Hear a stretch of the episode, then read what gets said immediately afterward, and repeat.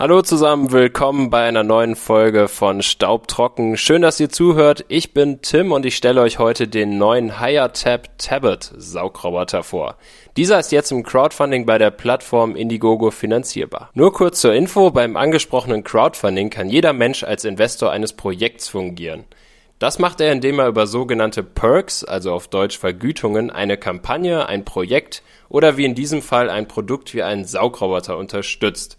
Dadurch kann dieses Projekt dann eben umgesetzt werden seitens derjenigen, die das Projekt ins Leben gerufen haben. In diesem Fall HireTap. Hierzu geben die Entwickler ein Finanzierungsziel ab, das erreicht werden muss, damit diese das nötige Kleingeld haben, um in diesem Fall den Tablet Saugroboter entwickeln und auf den Markt bringen zu können. So ähnlich wie bei Die Höhle der Löwen, nur dass hier jeder als Investor fungieren kann und am Ende auch ein Modell erhält allerdings ohne Sicherheit. Hier gibt es keinen Käuferschutz oder ähnliches. Man muss also darauf vertrauen, dass das Geld in gute Hände gerät. Im schlimmsten Fall kann man aber ohne Saugroboter oder andere Produkte am Ende dastehen. Das Finanzierungsziel des Tablet war innerhalb von einer Stunde erreicht. Noch kann man den Roboter aber ab 405 Euro mitfinanzieren und sich entsprechend sichern. Im Handel wird dieser später 599 Euro kosten. Eine Finanzierung kann sich bei Interesse an diesem Modell also durchaus lohnen. So, jetzt aber genug der Erklärung. Jetzt habt ihr eine Vorstellung davon, wie Crowdfunding abläuft. Jetzt erzähle ich euch was über den Higher Tab Tablet. HireTab hat in der Vergangenheit vor dem Tablet bereits ein Modell auf den Markt gebracht und möchte sich dort jetzt langfristig etablieren. Als Tochterfirma des chinesischen Herstellers Haier den kennt ihr vielleicht, äh, Weltmarktführer im Bereich Haushaltsgroßgeräte, also beispielsweise Kühlschränke stellt Haier her. Möchte HireTab sich selbst einen Namen machen und zielt mit dem Tablet ganz bewusst auf Tierbesitzer ab, die immer mit den lästigen Tierhaaren auf dem Boden zu kämpfen haben. Hierzu verbaut HireTab in den Tablet eine völlig neuartige Anti-Einwindungstechnologie gegen Haare. Saugroboterbesitzer kennen das ja bereits, dass sich immer zig Haare, sei es jetzt vom Hund oder vom Menschen, in der Bürstenwalze verfangen. Ein kleines Messer zerschneidet diese Haare und saugt die Haare entsprechend besser ein.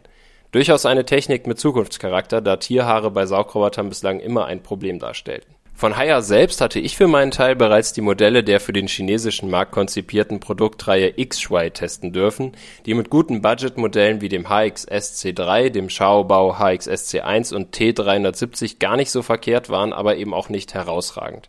Der Tablet dagegen ist aber technologisch auf dem neuesten Stand. Er arbeitet wie die meisten aktuellen Topmodelle mit einem Laserdistanzsensor, kurz LDS genannt, auf der Oberseite. Damit scannt der Roboter die Räumlichkeiten und zeichnet die Umrisse der vier Wände in eine Karte ein, welche sich jederzeit von überall aus live in der App Tata Future abrufen lässt. So kann man den Roboter etwa von unterwegs aus starten und nachvollziehen, wo sich dieser befindet in der Wohnung. Technisch möglich wird dies durch den installierten SLAM-Algorithmus (SLAM steht für Simultaneous Localization and Mapping). Dieser wurde von Google bereitgestellt in Form der neuesten Version des Google Cartographer auch virtuelle Wände und No-Go-Zonen lassen sich auf der erstellten Karte, die auch speicherbar ist, einzeichnen. So kann man dem Roboter vorgeben, wo er zum Saugen oder Wischen nicht hinfahren soll. Auch die Sprachsteuerung mittels Amazon Alexa und Google Home ist möglich. Neben der Anti-Haar-Einbindungstechnik hat der Tablet aber noch ein weiteres Alleinstellungsmerkmal. Ein Aufsatz mit Bürstenkopf liegt im Lieferumfang bei, den man auf die herausnehmbare Staubkammer stecken kann. Das Ergebnis daraus ein Handsauger. Die Staubkammer ist also gleichzeitig auch ein Handsauger. Das ist durchaus pfiffig, so kann man schnell mal die Kammer herausnehmen, Aufsatz drauf und schon kann man schnell mal eben was wegsaugen. Ihr kennt das ja von Handsaugern. Wie viele Modelle heutzutage ist der Tablet ein Hybridmodell, das sowohl saugen als auch wischen kann. HireTab verbaut auch hier, Industriestandards folgend, einen elektrischen Wassertank, mit dem sich die Wassermenge in der App regulieren lässt. Der Besitzer hat hier die Wahl zwischen 50, 80 und 110 Milliliter, die auf das Mikrofasertuch, also sozusagen den Wischmopp, auf der Unterseite tröpfeln können. So, das waren jetzt viele Informationen. Was aber ist vom HireTab Tablet zu halten?